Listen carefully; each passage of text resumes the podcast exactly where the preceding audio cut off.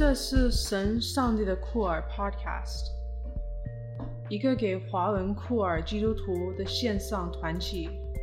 每个礼拜，陈查令会透过一个提问，用酷儿眼光读主日经课集，也会不时邀请投入酷儿基督徒牧养的朋友，一起来做酷儿神学。刘真会介绍不同面向的酷儿基督徒社群，透过与不同库尔基督徒社群的对话，了解他们的生命经验以及深度关注的议题。邀请大家一起与我们建立跨越时间与空间的团体，透过库尔眼光，一起来探索信仰与团契生活。也可以在 queerofgod.com 跟我们互动。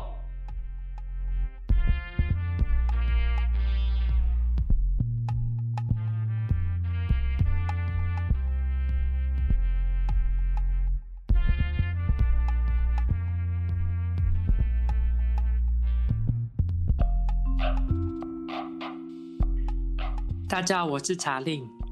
我是怡杰，今天跟大家一起来读经文，是约翰福音的二十章十九到三十一节。我要读的和合本修订版。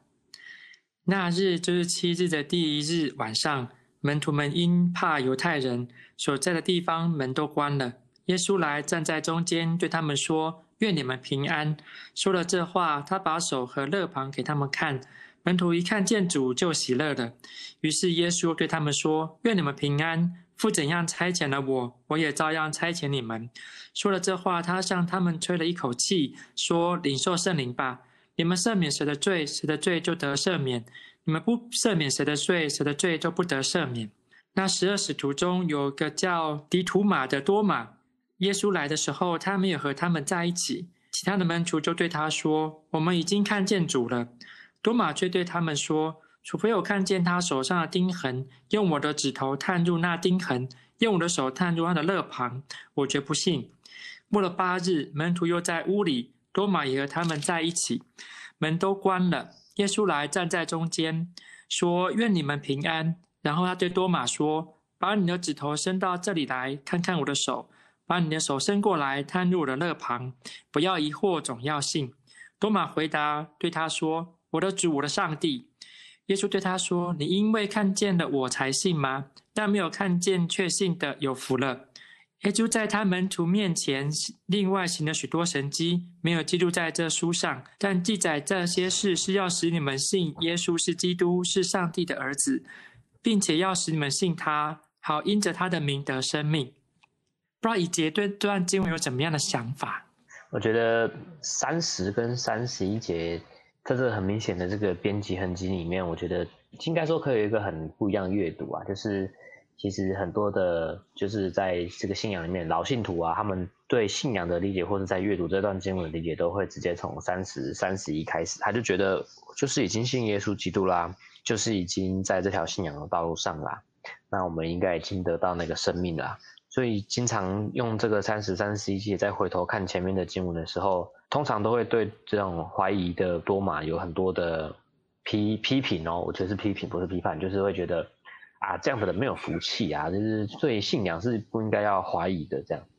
但我个人对于这样子的信仰态度会产生很多的问号，就真的不能怀疑吗？嗯，然后包含说就是。耶稣在二十九节对多马的回答说：“你因为看见我才信吗？没有看见却信的有福了。”不免就会去重新思考，那个没有看见就信的就有福的福，那个到底是什么意思？因为当我重新去理解说，就是约翰福音他在当时写作出来之后，他要讲话的对象应该都是不曾真的见过耶稣基督在这个世界上的人群，那个群体。那或许作者是希望去鼓励吗？或是想要去表达说，你们就是要相信这样子才会得着就是属天的福气。如果用高级基督们的想法，可能是这样，所以他就会比较摒弃那一种就是在人世间庸庸碌碌寻找那种庸人自扰的状态，可能是是讨厌的，或是觉得这样不必要。当然也或许是他们的生活太苦了啦，就是一定要相信这个，就是至少人生才会有一点点盼望的。这也很难说。只是运用到现在，就是譬如说在台湾基督长教会，普遍年长者比较多，然后信可能信了三五十年的这种状态，嗯，我倒觉得好像会有一些不一样的感受，就是如何在这种看似很很无趣的日常中，就是重新去体验到上帝，就是透过耶稣基督要带给我们的那一种确信嘛，那一种。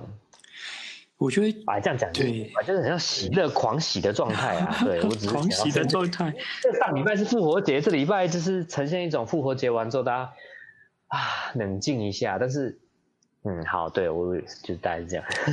哎呀，我就一直讲这个世代之间的差异，真是很有趣的议题。可能不仅是在台湾哦，在美国可能也是这样。美国许多教会，这个是我所我所参与的教会，可能都是不同年龄层的人。主要这就是年纪比较长的年龄层所所构成的，相较于如此比较年轻的年龄层，似乎对于教会不太感兴趣。嗯，当然，这个年长的人你就觉得啊，怎么年轻人都不信耶稣啊？然后想邀请年轻人来参加，年轻人到底有没有要来是一回事，他们对于信仰抱持怎么样的态度，可能又是另外一回事。有来了也不见得这个信仰的状态或者内容。相信的内容跟年长的一辈是相同的，可能可能完全不同。嗯，那更难理解是完全的不肯来的这一群人到底在想什么？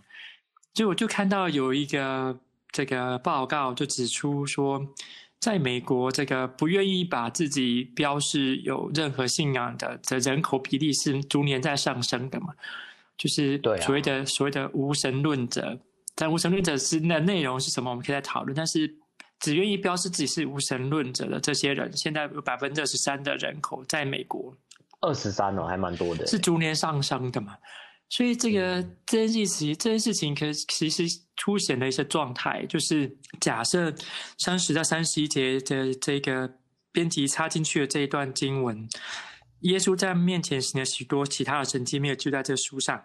然后大家可能就在寻找这些没有在书上的其他东西在哪里。如果我们把它看成是这样子一种寻找的过程，把它看成这百分之三，可能就像多马一样在寻找着那复活的耶稣，心里面有许多的怀疑，或有其他的原因造成的。但是他们正在寻找，可是这种时代的差异好像会让这种寻找失去了空间，这种时代的可能让这种寻找失去那种寻找当中，能够更多的来深化自己的信仰，来认识。耶稣是基督，上帝儿子，这样子的过程。如果我们仍然在基督教的脉络里面来看待的话，似乎门徒们都有这样子的过程哦。从复活那一日开始，一直到那天晚上，耶稣显现，突然显现在当中，跟门徒们说话，或者过八日，就是接下来这个礼拜，之复活节之后的下一个主日，第二个复活节主日的时候，门徒们仍然在怀疑这个耶稣到底有没有复活，八天还在怀疑。那可能有人怀疑更久，那现在百分之二三的人可能一辈子都在怀疑的这个情况。嗯嗯，不过我觉得蛮另外一个有趣的点就是，如果接续的是十九节之前的故事，就是那个早上他们就是玛玛利亚跟那个门徒还有那个彼得，就是在坟墓就是啊，只有玛利亚，只有玛利亚在那边看到就是我已经遇见复活主，然后他也会来跟这些门徒讲了嘛。但是那天晚上他们还是怕的要死，对，怕的要死。哎，哪边写怕的要死哈？他们是怕、呃、没有啦，反正、嗯、啊，好了好了，门徒因怕犹太人嘛哈，这边就写了嘛哈，所在的地方门都关了嘛哈，这个门徒应该也包含玛利亚吧？我猜，还是他回抹大拉去了？我也不知道。怎么知道是抹大拉的玛利亚？前面第一节不是就写那个抹大拉的？哦，对对对对对对对，嗯，对，这是另外一个切入点，对，好。三十三十一节，这个编辑插入的痕迹，可能也是许多同志基督徒的经验。就同志，基督徒的经验似乎很少，很难在圣经里面得到被证实、肯证的经验。虽然有许多的神学家很努力的做了一些连结，不过，嗯，我们就是看不到耶稣直接肯定同志基督徒的生命，或者可能直接肯定同志的生命，在他的言行当中，是是很少直接的。虽然，比如说有。对于阉人的启示，有对其他不同经文的启示，有些不同的诠释。二三十一到三十一节，似乎也是提供一家一个样子的空间，就是耶稣其实做了很多神迹奇事，没有被记录下来。对，那这些神迹奇事可能一方面可能是很个人化的，个人的经历体验，像多马一样个人化的经历体验。然后他遇见那个复活的主，那复活主还邀请他来试探他，来探一探他的肋旁，来看看他的钉痕。这种经验可能也可能除一方面是个人的之外，可能是群体的。就像这这群门徒们聚集在一起，晚上聚集在一起，门都关，他可能怕犹太人，同志基督徒可能怕其他的反同基督徒，其他的可能比较保守的基督徒们，他们的想法和他们所需有许多的举动，嗯。嗯嗯、这些同志基督徒聚在一起，耶稣突然出现说：“愿你们平安，你们门徒们看见主就喜乐了。”而且他们甚至也可以接受圣灵，嗯、所以这种寻找的过程、怀疑的过程、害怕的过程，可能不是只有单一个人的层面，可能是一个信仰群体的层面。同基督徒的单一个人或同基督徒成为一个群体，一起在寻找、经历信仰的一个过程当中，他们都会经历到耶稣。而虽然这些没有记录在约翰福音当中，可是它是记录在。实际的体验里面，在一个群体的共同记忆的里面，哎，我觉得这个就好像是提供一种空间。哎，我觉得你这么说让我想起一个有有趣的经验，就是我最近也很在，就是我所在的一个社区，就是在做一些踏访啊，或者是店家的，就是互动这样。然后就有一间咖啡店的的店员啊，就是一个年轻的女性，大概二十出头岁吧，然后。我们在聊的过程，就是也有表达说，我是在教会工作。那他很直接就挑战说，啊，你们教会是不是都比较，就是对同事是比较不友善，比较反同？那个时候，你信不信？就是照我们理解，就是他就会去提出这样子的挑战。那我我觉得，就是当下那个互动，就是我也很明确告诉他，确实教会有很多这样的状况，但是也有些人不是，就是可能就是像我啊，我们在这边工作，可是我们也面对很多困难，就是我们要改变，它不是那么一下子的。那我想要讲的是，那个改变不是一下子，是因为理解到，就是很多长辈他们其实要改变，需要很长一段时间重新去理解，因为过去可能包含他接受的管道可能就是跟我们完全不一样，所以他无法理解我们理解的东西。那他们现在遇到的困境是，就是我之前跟一些老一辈会有在互动，听他们讲，就会发现他们没有办法接受，就是现在政府这个做法，他们觉得好像被欺骗了。那某种程度，他们好像也是呈现一种他们原本相信的东西，就是就是那样子。可是现在遇到这个挑战被打破，那他们到底信的是什么？他们有没有开始进入了多马的这个状态，开始去怀疑，或是他们在面对这个怀疑的时候，他们要怎么重新去理解？就是那一个信仰，其实是在那个看似很奇怪、看似很惧怕中，但是他其实摸得到那个钉痕的那个状态。以前可以可以把这个脉络再多讲一点吗？你说这些比较年长的信徒们，他们觉得被政府欺骗，可以多讲一点这个这个脉络。嗯，他们的脉络是，就是有一些长辈觉得，当初在二零一八年的公投里面，看似就是反同方大胜，但是到了二零一九年的时候，台湾的政府就是有让，就是那个法律叫做什么四至七四八号，就是施行法，就是让它过了这样。那其实它实质意就是，其实同志婚姻某种层面上它已经被落实了。虽然某种程度对我来说，它不是那么的，就是所谓的平等，因为在用语上呀有一些落差。但是它还是在法律上，或是让许多人的理解上，就是认为同志婚姻在台湾是已经合法化过了。所以有些人觉得他们被这么骗了，那有些人觉得就是那个好像他们开始愿意去参与所谓的社会的参与，或者是。把基督宗教放进社会当中的这个行动，他们好像是挫败失败的。但我觉得对他们来说，他们应该正式开始就是去怀疑他们的信仰到底是什么时刻。但是我觉得某种程度上，他们在这个阶段就是很很脆弱嘛，就是他们刚开始像是在银河爬行一样，好像开始在寻找信仰一个不一样的面向。但我觉得困境就在于，他们充满了各种惧怕，不知道怎么样去。探寻，所以会停留在原地，或者停留在一个啊，反正这个社会就是这样啊，反正这个世界就是这样的状态。对，这个确实很像初代信徒的经验。本来依依赖的这个主突然死掉了，然后本来相信的这个主突然消失了，本来相信的这样子一个信念，突然被挑战、被打破，或者不再适用了，确实会陷入一种困顿、停滞，甚至害怕、愤怒的这种状态，甚至很多怀疑。嗯，好像这些都是再一次可以让人从这里发掘信仰是什么，那个复活的耶稣会是一个怎么样的形式出现在我们当中的一个过程，或是一个经历。如果是这样，我就要挑战你的一帖，你可以成为一个这个教会的信仰的导师也好，或者是受过这个专业神学训练的。神职工作人员，当你面对这样子信徒的时候，你觉得你可以怎么做呢？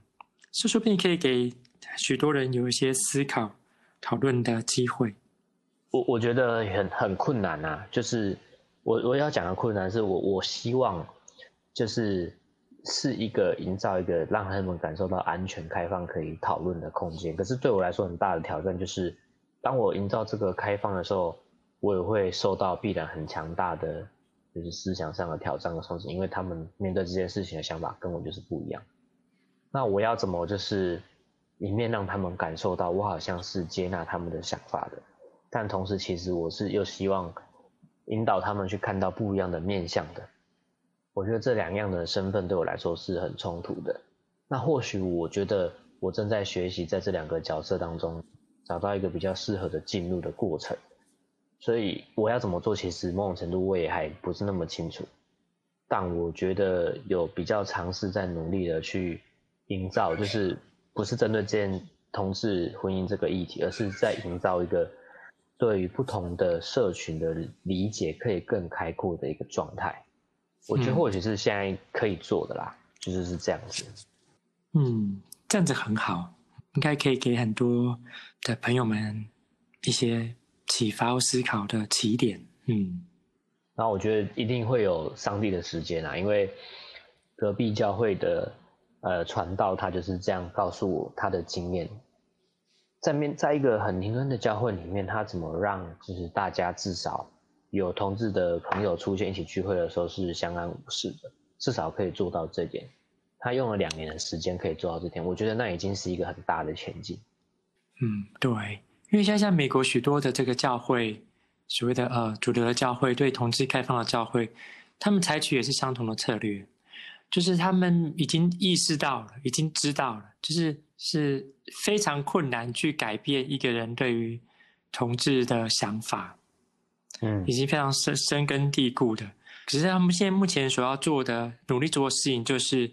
好，你也可以有你的想法，我可以我的想法，但是我们是不是可以让这样的讨论成为可能，是不是可以让同志可以进入到我们当中来，却不会因为他的同志身份而被差别的对待，不管在言语上面有形或无形的差异的对待。如果我们可以营造这样子的空间，是一个需要勇气的空间。如果我们可以营造这样子的空间，那似乎我们就已经往前面跨了很大一步。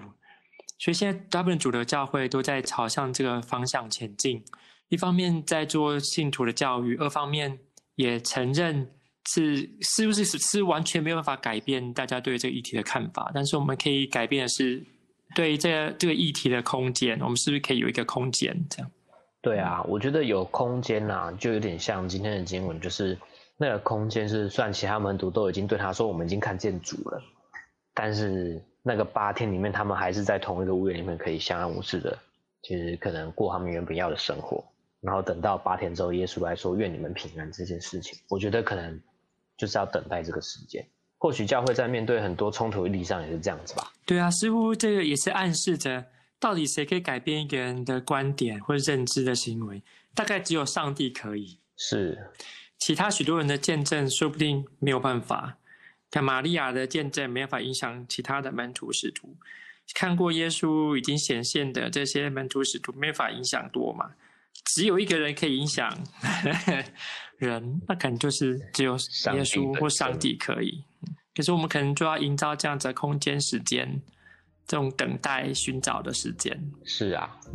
好诶，我觉得真的是要用这样子的态度去面对教会里面各种的冲击啊，才不会导致就是人的就是强烈的感受跌倒这种状态。啊，对啊，有不同的方式。那很开心今天跟大家一起讨论经文，那我们下次见，拜拜，拜拜。